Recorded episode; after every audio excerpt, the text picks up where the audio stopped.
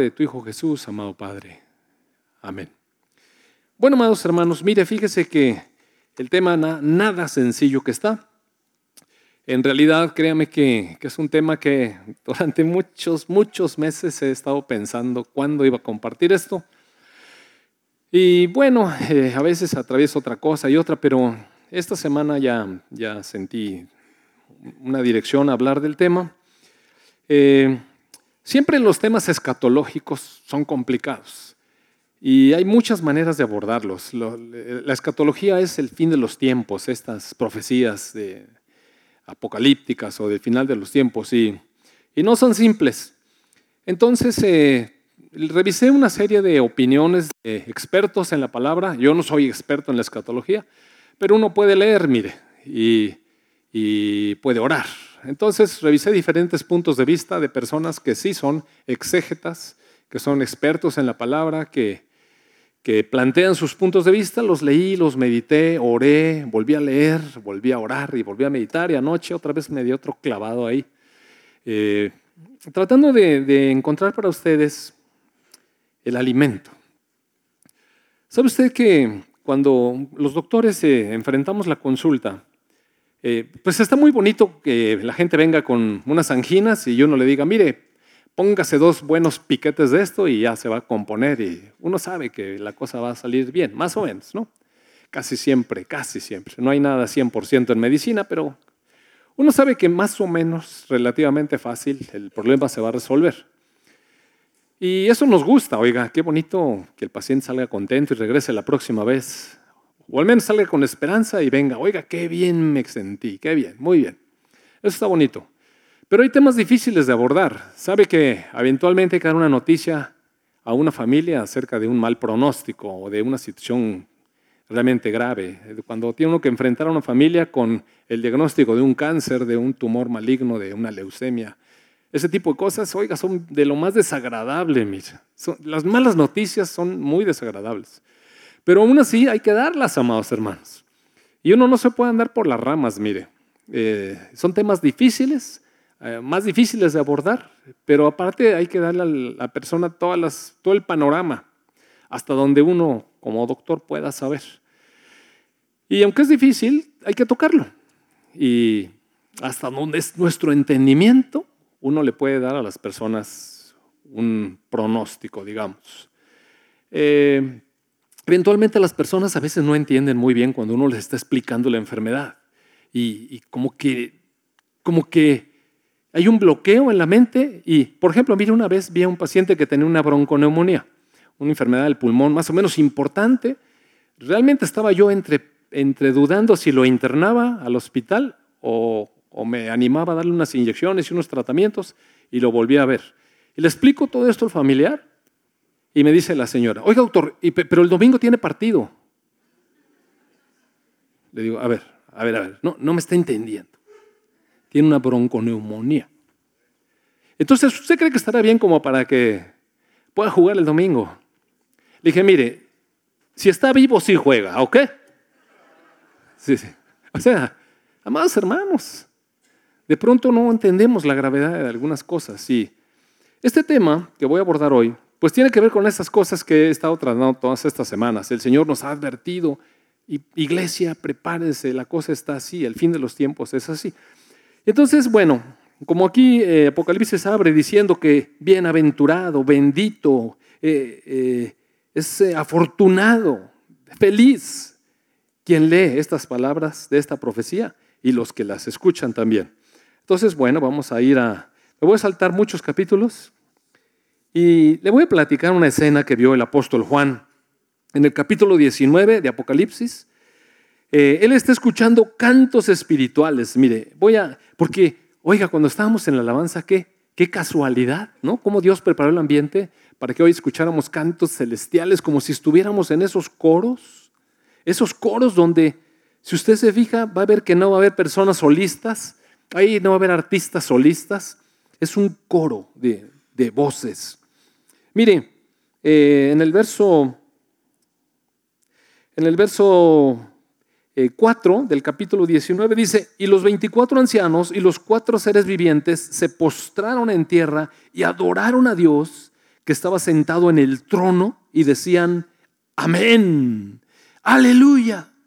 Y salió del trono una voz que decía, alabad a nuestro Dios, todos sus siervos, los que le temen, así pequeños como grandes. Y oí como la, oí como la voz de una gran multitud y como el estruendo de muchas aguas y como la voz de grandes truenos que decía, mira una voz poderosa. Quisiera yo tener una voz así. Pero bueno, tengo una vocecita, pero de todas maneras, la voz está, imagínesela usted, decía, aleluya, porque el Señor nuestro Dios Todopoderoso reina. Y ese es, es, es, lo que suena en el cielo. Y entonces animaba a toda la multitud ahí de siervos. dice, gocémonos y alegrémonos y démosle gloria, porque han llegado las bodas del Cordero y su esposa se ha preparado. Y mire, la iglesia es la esposa, la novia, que estamos en este proceso de maduración, en este proceso de preparación. Y el Señor nos ha estado hablando semana tras semana cómo es que debe, nuestra actitud debe ser cada día. Y entonces dice, a ella, a esta esposa que se ha preparado para las bodas, se le ha concedido que se vista de lino fino, limpio, resplandeciente, porque el lino fino son las acciones justas de los santos. Mire, eh, Apocalipsis tiene una serie de simbolismos. Y, cuando dice lino fino, enseguida estamos pensando a, qué tienda de, ropa vamos a ir. No, no, mire. Pero así lo presenta. Lino fino, blanco y resplandeciente. ¿Qué es? Son las acciones justas de las personas, ¿verdad? No, no dice las personas. Dice de los santos, de los escogidos, de la iglesia. ¿Quién está presentando eso? La novia, la esposa que se ha preparado, que se ha preparado. Entonces, la exhortación del Espíritu a la iglesia es prepárense, estén atentos, velad, velad, no se duerman, no, no se distraigan. Mire, el mundo tiene muchos distractores, amados hermanos, muchos distractores. Y mire, podemos gozar de la vida y darle gracias a Dios por cada cosa, por cada cosa. A mí no me lo va a creer, pero cuando estábamos en medio de un momento de adoración, estaba yo verdaderamente adorando, mire. Eh, estaba metido con, los coros. Oiga, qué, qué, belleza de coros tuvimos hoy. Y, de pronto bajaba el, volumen y, una voz dulce de coros. Y yo estaba metido en la alabanza adorando al Señor. Tenía a mi esposa tomada de, su, de mi mano, la tomé de, de mi mano, estábamos cantando juntos. Y de pronto, de la nada, porque yo realmente estaba conectado con el Señor, el Espíritu me hizo, me hizo darme cuenta de, del tesoro de esposa que Dios me dio. Así fue maravilloso, ¿verdad? Y tuve unas ganas de decirle a mi esposa, cuánto te amo. Qué agradecido estoy con Dios por ti, por, por, ser mi compañera. Pero miren, no era el momento. Eh, estábamos adorando a nuestro Dios. Ah, ¿Por qué estoy diciendo esto? Es decir, no quiere decir que somos seres místicos. Mire, no somos seres místicos. La iglesia no es, no es misticismo, no es estoy en la presencia de Dios y nada importa, y de aquí salgo flotando sobre nubes y nada importa, y si se mueren todos, nada importa, y si mi familia tiene necesidad, nada importa. No, no, no. no. Calmex, calmex. Eso es misticismo, más e, Eso no es una relación con Dios. Nosotros somos personas a las cuales el Señor miró con misericordia y nos limpió. Porque estábamos sucios aquí en este mundo sucio. Y por su gracia nos ha capacitado para amar, porque no sabíamos amar. Mire, el Señor Jesús lo dijo muy fácil. Dijo, toda la ley y todos los profetas, o sea, todo este libro entero. Se resume en esto. Ama a tu prójimo como a ti mismo. No, no es misticismo más. No creo que flotamos ahí, ni, ni se trata de irnos a meter una cueva ahí a una relación con Dios media misteriosa. No, aquí mire, podemos salir de aquí y amar a nuestro prójimo, amar a, nuestro cónyuge, amar a nuestros hijos, amar al vecino que es a veces odioso, al jefe que está más odioso que el vecino. Y así, de eso se trata. Se trata de entender lo que Dios está haciendo, lo que Dios está haciendo con la iglesia, que debe estarse preparando como una novia ataviada, con lino fino. ¿Y qué es eso? ¿Cómo se prepara la iglesia? Con acciones justas. Porque, mire, ¿se acuerda cómo dice el boletín de hoy por aquí?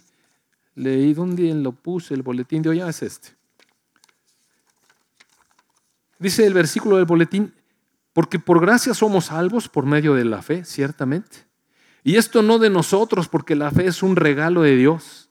No por obras, ninguno alcanzó la salvación por lo que hicimos, para que nadie se gloríe, sino que somos hechura de Dios, creados en Cristo Jesús para buenas obras. Ah, bueno, Dios nos limpió para que fuéramos como su Hijo Jesucristo, amorosos, misericordiosos, bondadosos, firmes con la verdad, caminando en la verdad, eh, como una comunión profunda con el Padre, haciendo lo que a nuestro Padre le agrada, ¿verdad? ¿Sabe que ayer platicaba yo con mi esposa algunas cosas y, le decía yo que eventualmente cuando el Señor Jesucristo se acercó a los pecadores, mire cómo se acercó el Señor Jesucristo a los pecadores. Siempre con tanta misericordia. ¿Recuerda usted aquel hombre que estaba tirado 38 años ahí en, en los atrios del templo, esperando que se moviera el agua y que no podía caminar? ¿Se acuerda usted de ese hombre? Y que el Señor Jesús pasa y lo ve y le dice, ¿qué quieres?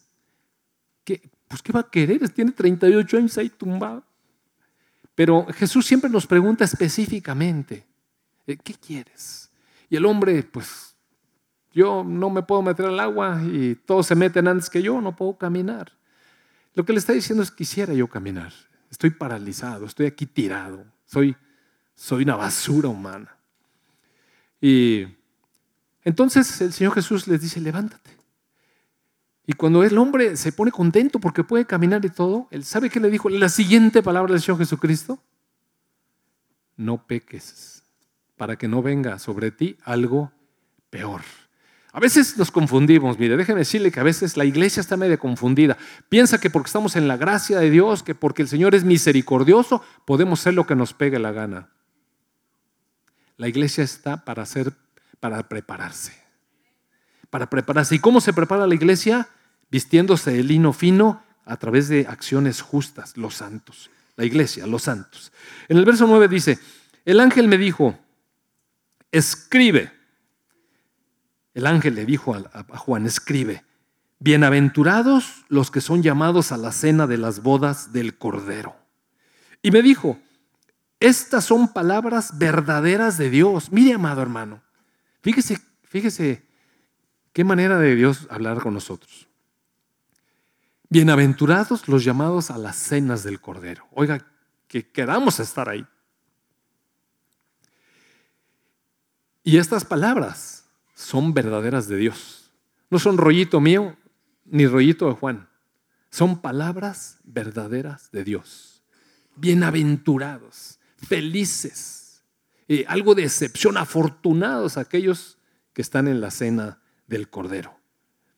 Pero recuerda usted que en los domingos anteriores estuvimos viendo quiénes van a estar invitados. Sí recuerda, ¿verdad? Y quiénes no van a estar invitados.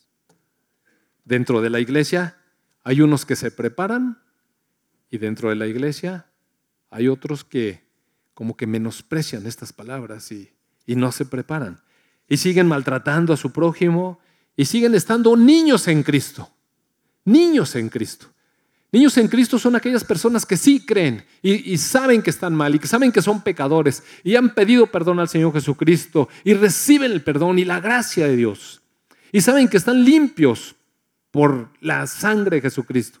Pero nomás no crecen, amados hermanos. Nomás no crecemos. A veces estamos niños en Cristo. Y bueno, usted sabe, un niño necesita cuidados y, y atención y edificación. Pero las niñas no se casan. Se casan las jóvenes. Eh, la iglesia necesita prepararse. Una joven, la virgen. Sí, sí, comprende.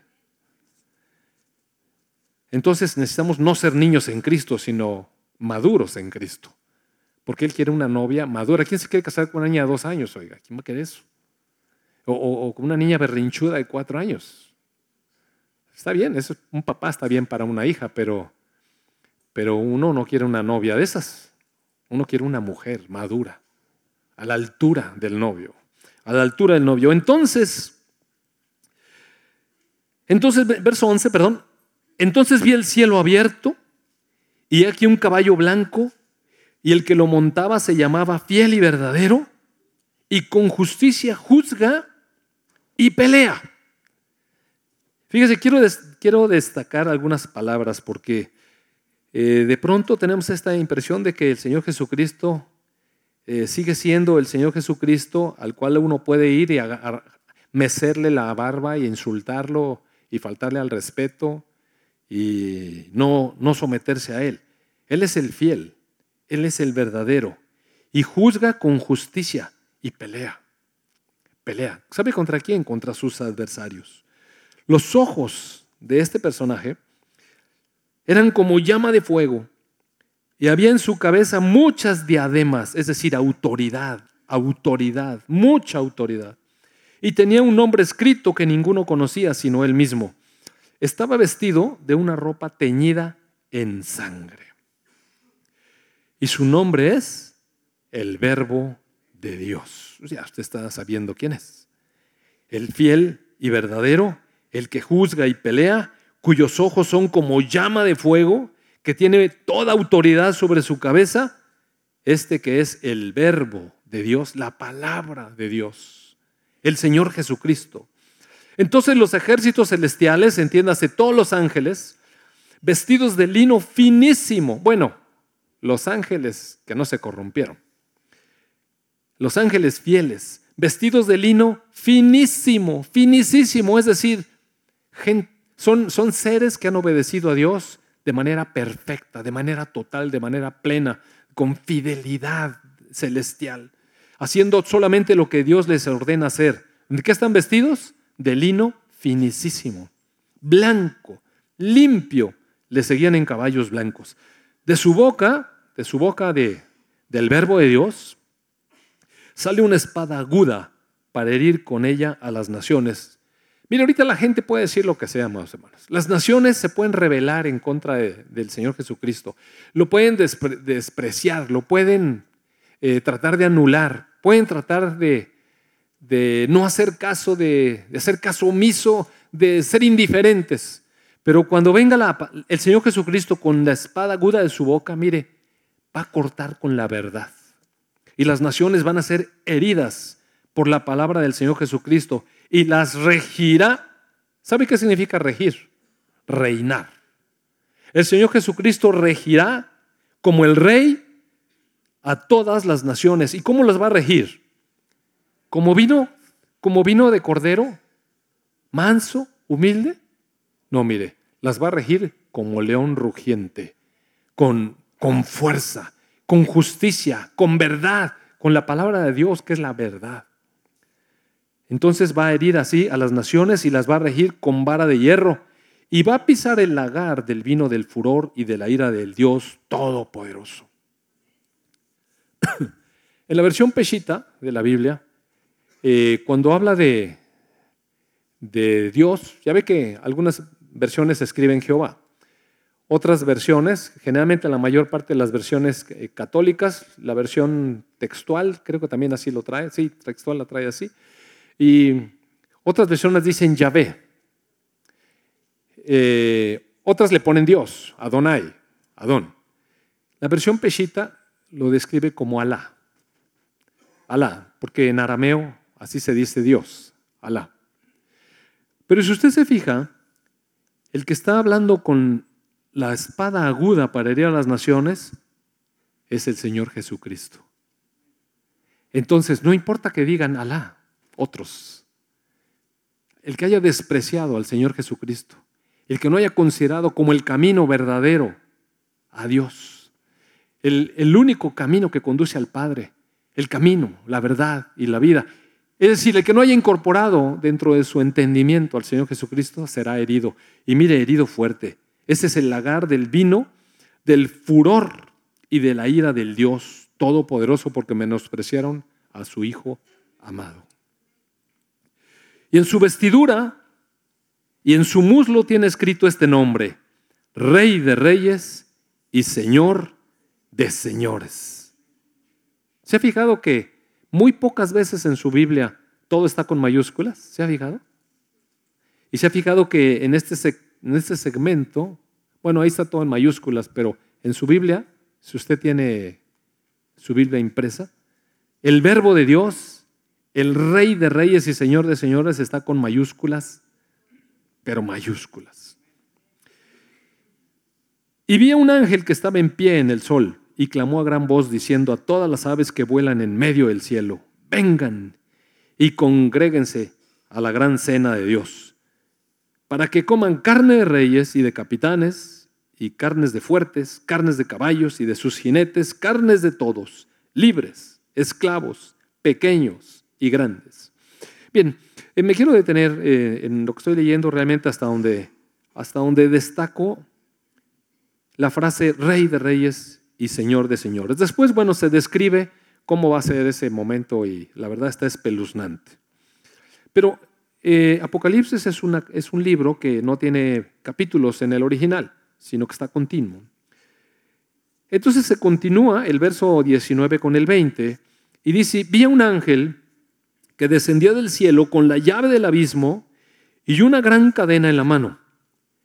Y prendió Mire, a veces cuando estamos aquí en la tierra, eh, qué hartazgo ver la obra de Satanás. ¿No le, ¿No le harta a usted ver la obra de Satanás? Cómo mueve los corazones de las personas, de los incrédulos, de los paganos, y, se pone a hacer maldad, eh, crímenes, eh, inmoralidades sexuales, digamos, tan, tan perversas, y todo género de perversión todo género de perversión y de rebelión. Y, molesta, mire, molesta cómo el, diablo engaña, y no solamente a los incrédulos, dentro de la misma iglesia, cómo envenena nuestro corazón para que nos levantemos en desánimo y, peleemos unos con otros dentro de la iglesia, dentro de las familias, amados hermanos. Levanta desánimo y animadversión para que los hijos, no sé por qué desarrollan a veces los hijos un, odio y un coraje contra sus padres. Y uno dice, ¿cómo crees? Sí, sí pasa, amados hermanos. El instigador de esta rebelión, de esta perversión en el corazón, ¿quién cree que es? El diablo. Y a mí me molesta eso. Y me molesta, ¿sabe cuándo? Cuando me engaña a mí. Porque a veces me engaña. Y a veces me hace discutir cuando no debo discutir. Y me hace perder la paciencia cuando no debo perder la paciencia. Porque en Dios puedo gozar de plena paz y de plena tranquilidad y de pleno gozo. No, no debería, pues. Sin embargo, de repente me engatusa y cuando me doy cuenta, ya me hizo tropezar. Pero ¿sabe una cosa que me agrada y me alegra? Y eso sí me gozo, que va a venir un día en que el ángel del Señor venga y prenda al dragón. ¿Y qué dragón es ese? La serpiente antigua, el diablo, Satanás. Sabe que anda activo por todos lados.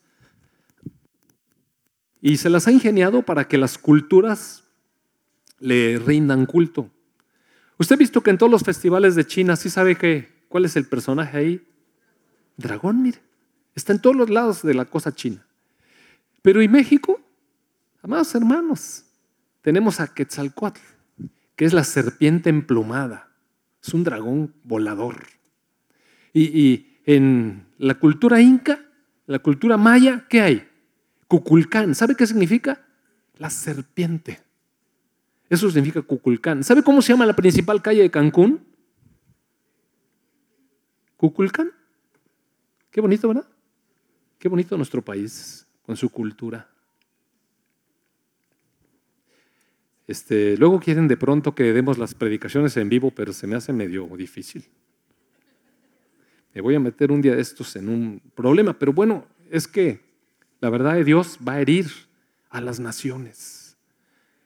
La, verdad de Dios va a herir a las naciones con, que se dejaron engatusar por, por las los engaños de esta dragón, serpiente antigua, el diablo, Satanás. Satanás significa adversario de Dios. ¿Y qué va a hacer este ángel? Lo va a atar por mil años con una claro, el, diablo es un ser espiritual, no se trata de una cadena, pues como cómo va a atar uno, pero es una cadena espiritual. Y lo va a arrojar al abismo. Bueno, Juan lo vio ya en tiempo pasado y lo encerró y puso su sello sobre él para que no engañara más a quién? A las naciones. Hasta que fuesen cumplidos mil años. Mire, vamos a leer otra vez el verso 2. Dice que el ángel prendió al dragón, la serpiente antigua, que es el diablo y Satanás, y lo ató por mil años. Y lo arrojó al abismo y lo encerró y puso su sello sobre él para que no engañara más a las naciones hasta que fueran cumplidos mil años. Y después de esto debe ser desatado por un poco de tiempo. Y dice uno, bueno, ¿para qué lo sueltan? A veces no entendemos algunas cosas de la, de, la sabiduría de Dios, pero Él es sabio y, y, Él siempre tiene propósito en todo. Y vi tronos, mire, fíjese, y vi tronos y se sentaron sobre ellos los que recibieron facultad de juzgar.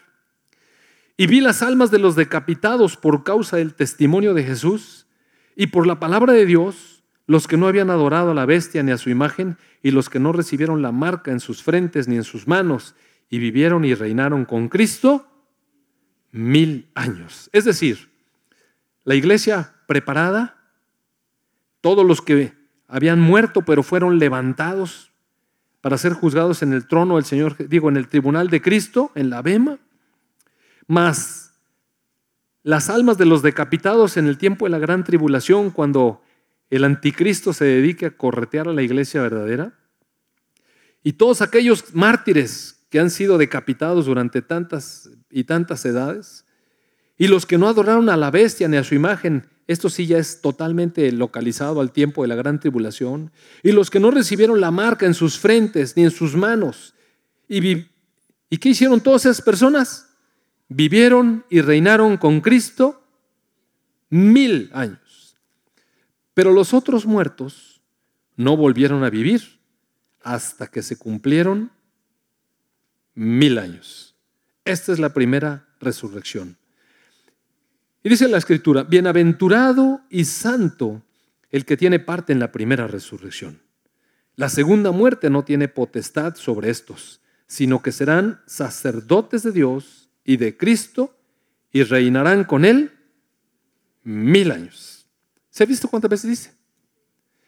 Cuando el Señor Jesús quiere enfatizar algo, lo repite. De cierto, de cierto, les digo. Y ya llevamos como cinco, ¿no? En el verso 7 dice, cuando los mil años se cumplan, entonces Satanás será suelto de su prisión y saldrá qué? Arrepentido, ¿verdad? Saldrá a engañar a las naciones que están en los cuatro ángulos de la tierra, a Gog y Magog, a fin de reunirlos para la batalla, el número de los cuales es como la arena del mar. Y subieron sobre la anchura de la tierra y rodearon el campamento de los santos y la ciudad amada, porque durante esos mil años, durante esos mil años, el Señor Jesucristo físicamente va a estar en medio de su pueblo Israel, reinando. Y todas las naciones, todas las naciones van a ser regidas con vara de hierro, y el reino del Señor Jesucristo va a ser un reino de justicia perfecta. ¿No le gustaría a usted? Oiga, ¿cuánta injusticia? Qué lata que los gobernantes siempre hacen cosas y después hay una impunidad que desespera a todos los pueblos. Es, horrible, mire, y no creo que es de nuestro país, lea por todos lados. Lea todos los presidentes de, América Latina en los últimos tiempos, que no sé quién a la cárcel, no sé quién a la cárcel, no sé quién a la cárcel. Pues, ¿qué pasa, amados hermanos? Que fraude, corrupción, abuso y quién sabe qué tanta cosa. Eh, y eso harta a la gente. Pero cuando el Señor Jesucristo reine, ¿sabe cómo va a ser su, reino? Un reino de justicia. Justicia perfecta. No va a haber razón para que, para que nadie se queje de injusticia. Y si alguien hace algo indebido, ¿sabe qué va a venir? La palabra de Dios, la palabra de verdad, que todo lo conoce, y va a imponer una sanción justa. Justa. ¿Sabe usted que a lo mejor algunas veces y algunas veces seguramente ha leído ustedes los salmos y ha empezado a lo mejor por el Salmo 1, ¿verdad? Sí han leído los salmos, ¿verdad? Y entonces leen el Salmo 1 y cuando lo terminan dice, ah, qué bonito está este Salmo. Entonces después del Salmo 1, ¿cuál leen? Pues el Salmo 2. Y entonces, a ver, ¿cuántas veces han leído el Salmo 2 y le han entendido de qué está hablando? Mire, fíjese, traiga el reino milenial de Cristo, de Apocalipsis, y póngase aquí en Salmo 2. Rey David. Rey David, por cierto, que a David se le prometió que un descendiente de su linaje iba a tener el reinado para siempre, eternamente. ¿Sabe de quién es descendiente el Señor Jesucristo en la tierra? De David. Las misericordias a David que Dios le hizo. Dice en el verso 2, perdón, en el capítulo 2 de Salmos. Salmo 2, sí. Eso. ¿Por qué se motinan las gentes y los pueblos piensan cosas vanas? Fíjese la pregunta de David. A ver, ¿qué le pasa a las naciones? ¿Qué les pasa? Están pensando puras tonterías. Se levantarán los reyes de la tierra y príncipes consultarán unidos contra el Señor y contra su ungido, diciendo, rompamos sus ligaduras y echemos de nosotros sus cuerdas. Mire, fíjese bien, traslade esto a ese reino del Señor Jesucristo, el ungido de Dios, va a estar reinando con un reino de justicia. Y ya no va a estar el diablo en el corazón de la gente engañando. ¿Y sabe qué tiene la gente en su corazón de todas maneras? Rebeldía, mire. Rompamos sus ligaduras, echemos de nosotros sus cuerdas. La gente no le gusta el gobierno de justicia porque hay corrupción en su corazón. El que mora en los, cielos se reirá el Señor se burlará de ellos, luego hablará de ellos en su furor y los turbará con su ira. Pero yo he puesto mi rey sobre Sión, mi santo monte. Yo publicaré el decreto. El Señor, el Eterno, el yo soy, me ha dicho, mi hijo eres tú. ¿Quién está hablando? La ya la agarró. Yo te engendré hoy. Pídeme y te daré por herencia las naciones y como posesión tuya los confines de la tierra. Mira, este es un verso que de repente algunas personas sacan y evangelistas van con Dios y concédeme las naciones y yo voy. Qué bueno, mucho entusiasmo. Pero es para el Señor Jesucristo, amados hermanos. Porque Él dijo, mi hijo eres tú y yo te engendré hoy. Las naciones en realidad son para nuestro Señor Jesucristo como posesión tuya los confines de la tierra, los quebrantarás con vara de hierro. Mira, el Evangelio no es vara de hierro. El Evangelio es la palabra dulce de Dios. El Evangelio es la misericordia de Dios. El Evangelio es el, Evangelio de la gracia. El Evangelio es el Evangelio de la reconciliación con nuestro Dios. Es palabra dulce, amados Son buenas nuevas.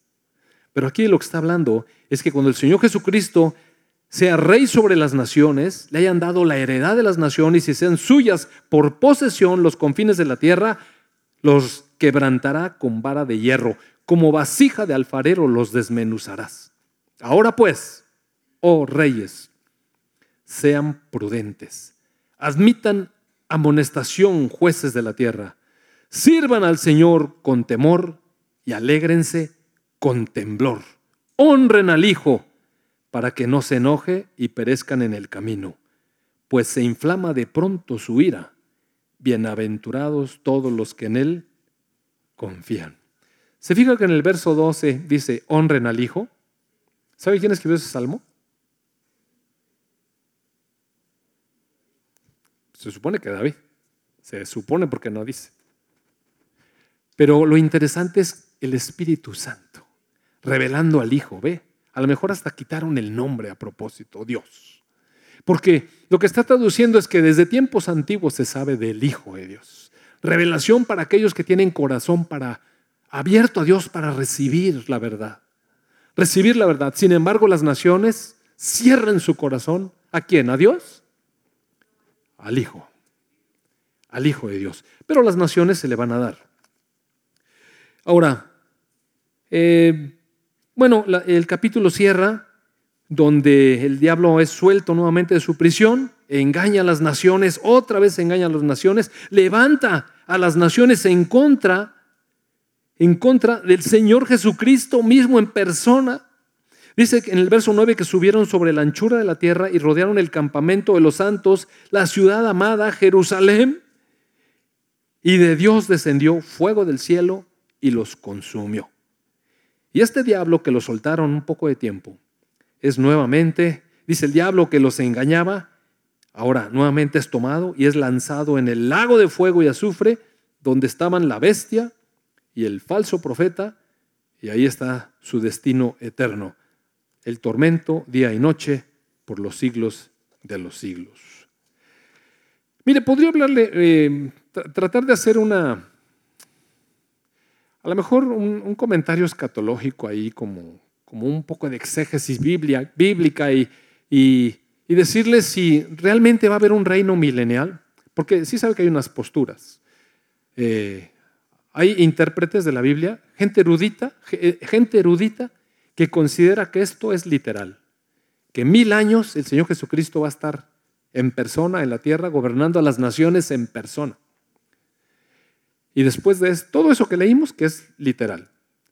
Pero existe otra interpretación donde dice que eso no es literal y que solamente se, se refiere a que el Señor Jesucristo nos dio libertad a unos, es decir, ató a Satanás durante un periodo largo, porque mil años dicen que es un periodo largo y no son mil años, sino es un periodo largo, y que mientras tanto el diablo está atado para que nosotros los creyentes podamos hacer la justicia de Dios en la tierra. Y que finalmente el Señor va a liberar al diablo para que se venga la gran tribulación, el final de los tiempos, la última semana de Daniel, los siete últimos años, pues, la aparición del anticristo, su gobierno. Y con eso se termina todo. Nuevamente, el Señor gana, vence en esa batalla y el diablo es lanzado al fuego del abismo. Eh, leí mucho, de verdad, mire, créame que, que le metí un buen rato a estar meditando, orando, buscando en Dios, porque eh, ¿quién puede saber realmente? Los que lo plantean son eruditos. Y el punto es este. Si, si no hay reinado de mil años, yo no veo cómo es que se va a cumplir la palabra del Señor, de que el Señor Jesucristo va a regir a las naciones con vara de hierro. Porque hasta ahora la iglesia no ha podido hacer eso, ni está llamada a hacer eso. No estamos llamados nosotros a gobernar sobre las naciones con vara de hierro durante nuestro tiempo de iglesia. Vea, vea y va a ver que no es así. La iglesia más bien en este tiempo ha sido perseguida por los incrédulos y se han burlado del nombre de nuestro Señor Jesucristo.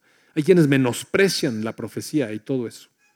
Entonces, lo único que yo les puedo decir es que la persona esta que más hace la consideración profunda de la interpretación no literal, es decir, se llaman amilenialistas, que no va a haber tal reinado milenial de Cristo, lo hace con verdadera maestría, tomando una serie de pasajes bíblicos, mucho. De hecho, me, me perturbó bastante cuando lo leí y estuve piense y piense. Pero ¿sabe qué pasó? Comenté con algunas personas que conocen mucho de la escritura, eh, esperando, esperando retroalimentación. Lo mandé incluso con nuestras autoridades de, de, verbo y les mandé el escrito. Todavía estoy esperando ahorita su punto de vista. Y ya llegó el domingo, entonces tuve que hablar. Pero no sé por qué decidí consultar en internet quién era este esta persona que escribió que el reino milenario, bueno, al menos él, ¿no? Que lo presenta también, también fundamentado, que el reino milenario no es literal. Y empecé a ver todas sus publicaciones, tiene innumerables publicaciones sobre este tema de la, escatología. Pero entre tanto que estaba yo leyendo todo lo que ha escrito, escrito, de repente aparece una noticia, una noticia del periódico, en donde sale su nombre y dice, ex, ex, senador y pastor evangélico fue asaltado en su casa. Ah, chispas, dije. Lo asaltaron este hermano. Qué grave, ¿no? Y mira, a mí la noticia roja, la verdad, me desagrada. Como no tiene idea. No, no tiene idea que cómo me desagradan las noticias rojas y amarillas. En serio, que no, no me gustan. Pero algo me impulsó a abrirle. ¿Por qué, ¿Por qué robaron su casa de este hermano amado, ex senador de su país? No es mexicano. Y dice, le roban a pastor y ex senador evangélico, digo, ex senador y pastor evangélico 20 millones de dólares o pesos, no me acuerdo, pero así, montonal, en efectivo. Y oye, en la torre, pues ¿qué hace ese, oiga? ¿Dónde pagan esos sueldos en la iglesia? ¿O, en qué gobierno? ¿O qué hace? ¿No le parece extraño? Mire, lo que a mí llamó la atención fue, cuando tenemos esta visión en donde no hay un juicio sobre las acciones de los santos, nos inclinamos a cosas como esas. ¿Ve por qué es importante? ¿Ve por qué es importante? Entonces yo en mi corazón realmente siento que de, sin tener la verdad, porque no la sé, y creo que nadie la puede asegurar, unos dicen una cosa, otros dicen otra, lo más prudente, lo más prudente es pensar lo peor, el peor de los escenarios, e ir, como dice la palabra, la iglesia debe prepararse, prepararse como una novia para el, para el día del Cordero, para el día de las bodas.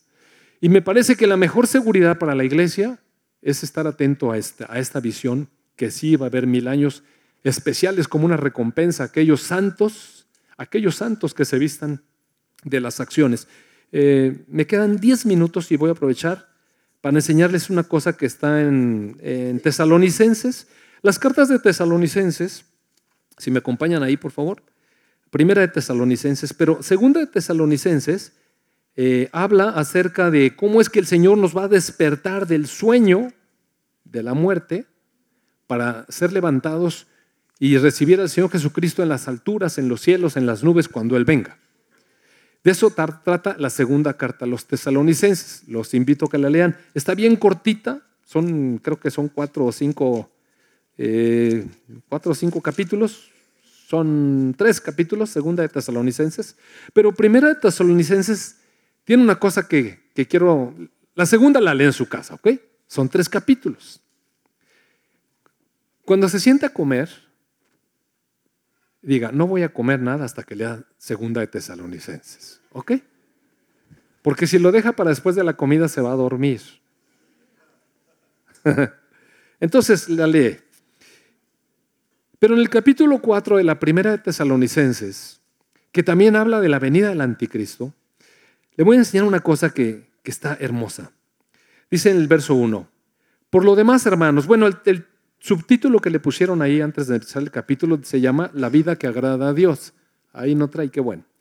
Aquí en mi Biblia dice la vida que agrada a Dios. Por lo demás, hermanos, dice el apóstol Pablo, que fue el que escribió la carta a los tesalonicenses, les rogamos les rogamos, mire, mire la carta del apóstol Pablo, un embajador del reino, un ministro del nuevo pacto. Fíjese, fíjese, les rogamos hermanos. Oiga, ¿no siente hermoso?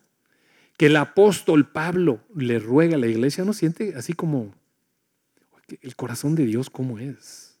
Les rogamos hermanos. Pero también le agrega, y les exhortamos ¿Sí sabe qué es eso? O sea, un buen jalón de orejota. Y, diciendo, hijito de mi vida, deja de estar agarrando el enchufe de la corriente. ¿Entiendes? O sea, sí, entiendes, ¿verdad? Porque te va a dar un toque. Sí, sí entiendes, qué bueno. Entonces dice el apóstol, dice el apóstol Pablo, les rogamos hermanos y les exhortamos en el Señor Jesús que de la manera que aprendieron de nosotros, como les conviene conducirse y agradar a Dios, así abunden más y más. Porque ya saben qué instrucciones les dimos por el Señor Jesús. Dice Pablo, mire, yo vine y les di instrucciones. Hay instrucciones. Pues la voluntad de Dios, ¿qué es la voluntad de Dios para la iglesia que se está preparando? Es su santificación. Y si bien es cierto que nosotros somos santificados por la sangre de Jesucristo, También viene el proceso santificador de vivir en el Espíritu. ¿Recuerda usted esas vírgenes que se les apagaron las velas porque no llenaron su vida del, del aceite del Espíritu? La voluntad de Dios es su santificación. Y si alguno tiene, tiene ahí dudas, como estas que les dije de este predicador, que se aparten de fornicación. O sea, Dios quiere que vivamos aquí en esta vida no místicamente, amados hermanos, sino realmente. Que vivamos la vida real.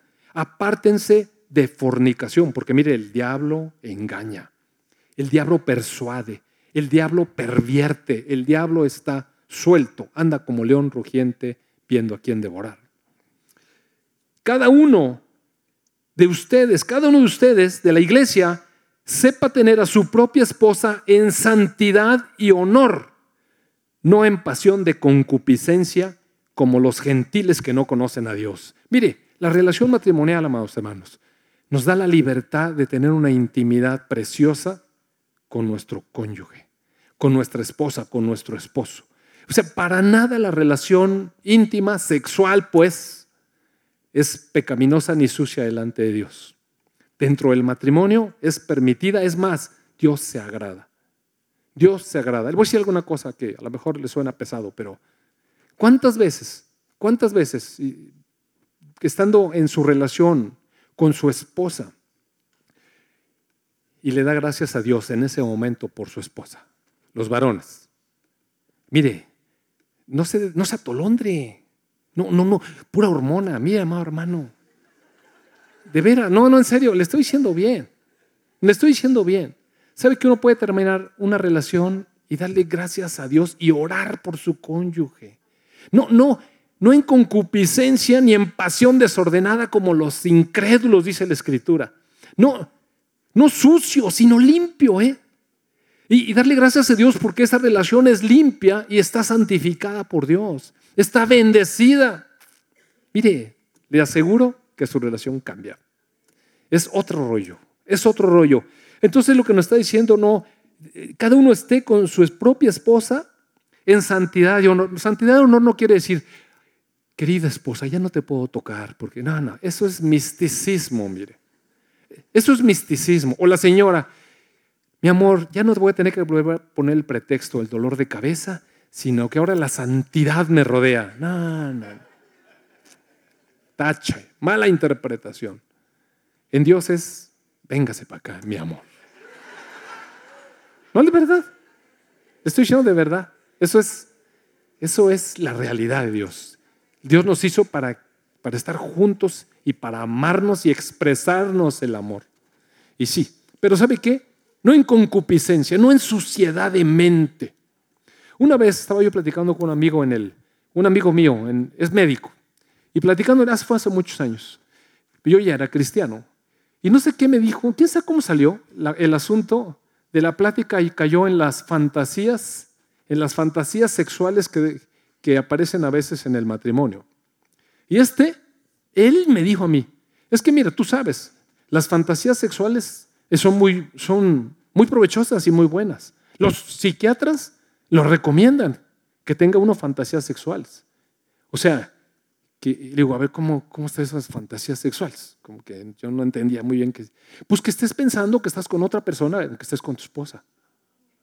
Qué bonitas fantasías. Mire, eso es perversión. ¿Ve? Eso eso no es tener a nuestra esposa en santidad y honor. Honor es, tú eres mi esposa. Tú eres especial para mí y yo soy especial para ti. Eso es santidad y honor. Eso es. Y muchas otras cosas que por respeto a los jóvenes no es el momento para decir. Aunque algunos a lo mejor nos pueden enseñar cosas de concupiscencias. no en pasiones desordenadas como los gentiles, aquellos que no conocen a Dios. Mire, usted sabe, la mente puede estar sucia, sucia, fea, sucia, sucia. La relación es limpia. Que ninguno, que ninguno de ustedes agravie, o sea, lastime, engañe a su, a su hermano en nada. ¿Ve cómo son acciones justas de los santos? En la iglesia, amados hermanos, ¿cómo cree? ¿Cómo cree que en la iglesia nos vamos a lastimar unos a otros? ¿Cómo cree que en la iglesia nos vamos a enojar unos con otros. Cometemos errores, sí, oiga, claro. A lo mejor yo iba a saludar a alguien y, luego estoy medio visco. Y cuando le digo a alguien, ¿me puedes ir acá? Y el acá me dice, ¿yo? Le dije, no, él. O sea que, ¿no? Entonces, pero, o sea, ese tipo de errores pasan. O no te saludé, o me distraje, o no fui atento contigo. A lo mejor estabas pasando un mal momento y yo nomás, hola, ¿cómo estás? Bien, qué bueno. Y, uno puede decir, oye, qué insensible este, este hermano, este hermano, no está viendo la cara de tristeza que tengo. Y él ahí sale con su cara de gozo, como si la vida fuera igual para todos. Y, hermano, perdonémonos unos a los otros, llevemos las cargas unos de los otros. Mire, voy a continuar, porque si no, el Señor es, ¿por qué ninguno debemos agraviar? Ni ninguno debemos engañar a nuestro hermano. Porque el Señor es, ajá, el Señor Jesucristo dentro de su iglesia dentro de los hermanos. Sí, sí está agarrando la onda. El Señor es vengador de todo esto, como ya os lo he dicho y testificado. El Señor Jesucristo nos dice, te concedo esto, eres sano, te perdono, como a la mujer que iban a pedrear por adúltera, yo no te condeno, vete, no peques más. No le dijo, vete y dale vuelo la hilacha, que al cabo que la gracia está derramada. Pues no nos ha llamado Dios a inmundicia. ¿A qué nos ha llamado Dios? A santificación. ¿Y qué quiere decir santificación? Sino llenarse de la presencia de Dios día con día, buscar su espíritu, buscar su presencia, buscar su palabra, buscar su gracia. Así que el que deseche esto, mire, el que deseche estos mensajes, esta instrucción, dice el apóstol Pablo, ¿se acuerda que dijo, les voy a dejar una instrucción? Pero el que desecha la instrucción no desecha a hombre, sino a Dios, que también nos dio su Espíritu Santo. Lo que Pablo está diciendo, les estoy hablando esto del Espíritu. No me están desechando a mí. ¿Ustedes quieren tirar esto? Bueno, no me están desechando a mí. Desechan a Dios. Y Dios es vengador de toda esta cosa. Pero acerca del amor fraternal, no tiene necesidad que les escriba porque ustedes mismos han aprendido de Dios que se amen unos a nosotros. Y también lo hacen, así con todos los hermanos que están por toda Macedonia. Pero les rogamos, hermanos, que abunden en ello más y más. Es decir, no todo es exhortación, no todo es regaño. La iglesia tiene algunos, eh, algunos aspectos muy bonitos. Y la gente que está comprometida con los niños, con nuestros jóvenes allá enseñándoles la palabra, todos los que trabajan y laboran en el Señor, el Señor lo, sabe reconocer. Y dice, abunden, abunden en esto, está muy bonito, abunden en eso, más. Y procuren, mire, mire si no es la palabra tan práctica, amados hermanos, nada de misticismos, mire, procuren tener tranquilidad, o sea, tranquilitos, pero también disfruten la vida, ocúpense en sus negocios y trabajen con sus manos de la manera en como les hemos mandado a fin de que se conduzcan honradamente para con los de afuera y no tengan necesidad de nada. ¿No, ¿No le parece práctico? Miren, no es místico. No es métete en un convento y enciérrate ahí en una mazmorra el resto de tus días. No, no, no. La palabra nos dice, ocúpate de tus negocios. ¿A qué te dedicas? ¿Eres maestro? Pues dedícate a ello bien. Da testimonio de tu vida, enseña con tu ejemplo, habla habla palabra que edifique. Y no, mire, los maestros no están contratados por la Secretaría de Educación para predicar el Evangelio. Amado. El maestro está contratado por la Secretaría de Educación para formar la vida de los jóvenes. ¿Y sabe qué tenemos que hacer? Eso, mire. Eso. Y predicar con nuestro comportamiento. Somos maestros diferentes. Es que usted comerciante y vende una tiendita del precio justo. No se quede con el cambio, que su báscula sea una báscula de honestidad. Vende gasolina, no le mocha ahí y ni le echa agua. Y vende leche, no la bautice. ¿O sí entienden? Cada cosa que hacemos, cada cosa que hacemos la hacemos para el Señor, tranquilamente. Nos dedicamos a nuestros negocios, trabajando con nuestras manos para no tener necesidad de nada, para no estar dando mis, para no estar dando lástimas ahí en la iglesia. Oiga, es triste que en las iglesias, mira, a mí me parece muy triste que en las iglesias esté gente afuera así. Ahora que fui a México, este, fui con mi esposa a Coyoacán y, y la verdad fui a llevar a mi mamá a Coyoacán, pero de pronto nos acordamos de la iglesia donde yo le pedí a ella que sí quería ser mi esposa novia. Y, oye, qué hermoso, vamos a entrar, digo mi esposa, vamos. Eh". La verdad es que ni nos interesaba el rollo ese, sino el recuerdo. Eh, para nosotros era algo especial. Fuimos tomados de la mano y a la entrada, gente en miseria, sucia, tirada en la calle, pidiendo 10 centavos y, limosna. Eh, digo, sí hay que dar y, a los pobres hay que ayudarles y todo esto, pero esa nunca debiera ser la actitud de un cristiano. Andar limosneando. No, amados hermanos. Dios nos dio habilidades y nos dio talentos y nos dio su fuerza y nos dio inteligencia y nos dio creatividad. Y tenemos a nuestro Dios, oiga, el Dios todopoderoso que está con nosotros. ¿Sabe qué? Podemos hacer lo que, lo que nos dio para hacer. Nos dio talentos y habilidades. Amado hermano, con nuestras manos trabajar, diligentemente dando buen testimonio a los de afuera. Y así es como es. Y luego ya viene cómo es la venida del Señor Jesucristo. Pablo explica que cómo es que se van a levantar unos, etc. Y luego le invito también a que lea los versos 12 al 24. Y como no los va a leer, mejor se los voy a leer ahorita. sí, de veras. Es la una. Sí. ¿Verdad que sí quieren oír eso, verdad? ¿O no? Carlos, por favor, no me estés poniendo nervioso. Nada más voy a terminar, ya no voy a explicar nada. Nada más mire, nada más escuche la palabra. Versos 12 en adelante. Les rogamos, hermanos, les rogamos. Hermanos, les rogamos. Que reconozcan a los que trabajan entre ustedes y les presiden en el Señor y les amonestan. O sea, que me quieran a mí, pues. Y que los tengan en mucha estima y, amor por causa de su obra, o sea, de todos sus líderes. Si usted es una iglesia en el hogar, mire, su líder es la persona que le preside y le amonesta. Y si está en un grupo de lo que sea, hay una persona que Dios levanta y pues quiéralo, pues. Le rogamos, ¿no? También te rogamos, hermano, que amonestes a los ociosos. Oiga, hay personas que no están haciendo nada. Entonces, si usted ve que un hermano está ahí de ocioso, Dígale, deja tu cosa esa de, telefonito y, ponte a hacer algo, amado hermano. Luego nomás estás pidiendo ahí. Que alienten a los de poco ánimo. Algunas personas a veces se desaniman, están pasando por tiempos difíciles, por enfermedad, quizás una pérdida de algún familiar, yo no sé. Hay personas que se les baja el ánimo. ¿Qué tenemos que hacer? Alentarlos. Estemos atentos y que sostengamos a los débiles. Algunos hermanos a veces, sí, de plano se quiebran. Amados hermanos, podemos llorar con los que lloran. Y podemos ser pacientes con todos. Miren que ninguno pague a otro mal por mal.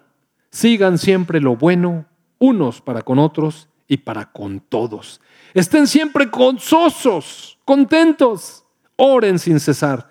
Den gracias en todo porque esta es la voluntad de Dios para con ustedes en Cristo Jesús. Y con este versículo me acuerdo un montón de Pablito. No apaguen al Espíritu, no menosprecien las profecías, examínenlo todo, retengan lo bueno, absténganse de toda especie de mal, y el mismo Dios de paz les santifique por completo, y todo su ser, espíritu, alma y cuerpo, sea guardado irreprensible para el regreso de nuestro Señor Jesucristo. Fiel es el que les llama, el cual también lo hará. Amén.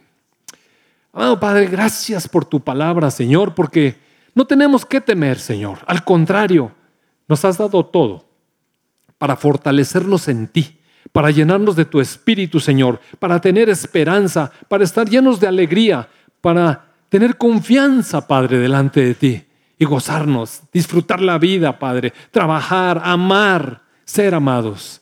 Gracias, amado Padre, porque nos espera la corona de la vida. Gracias, gracias por limpiarnos de toda maldad, de nuestra inmundicia y darnos tu palabra de instrucción para que nosotros andemos como es digno de ti. en buenas obras, para las cuales nos creaste. Amén. Vamos a adorar.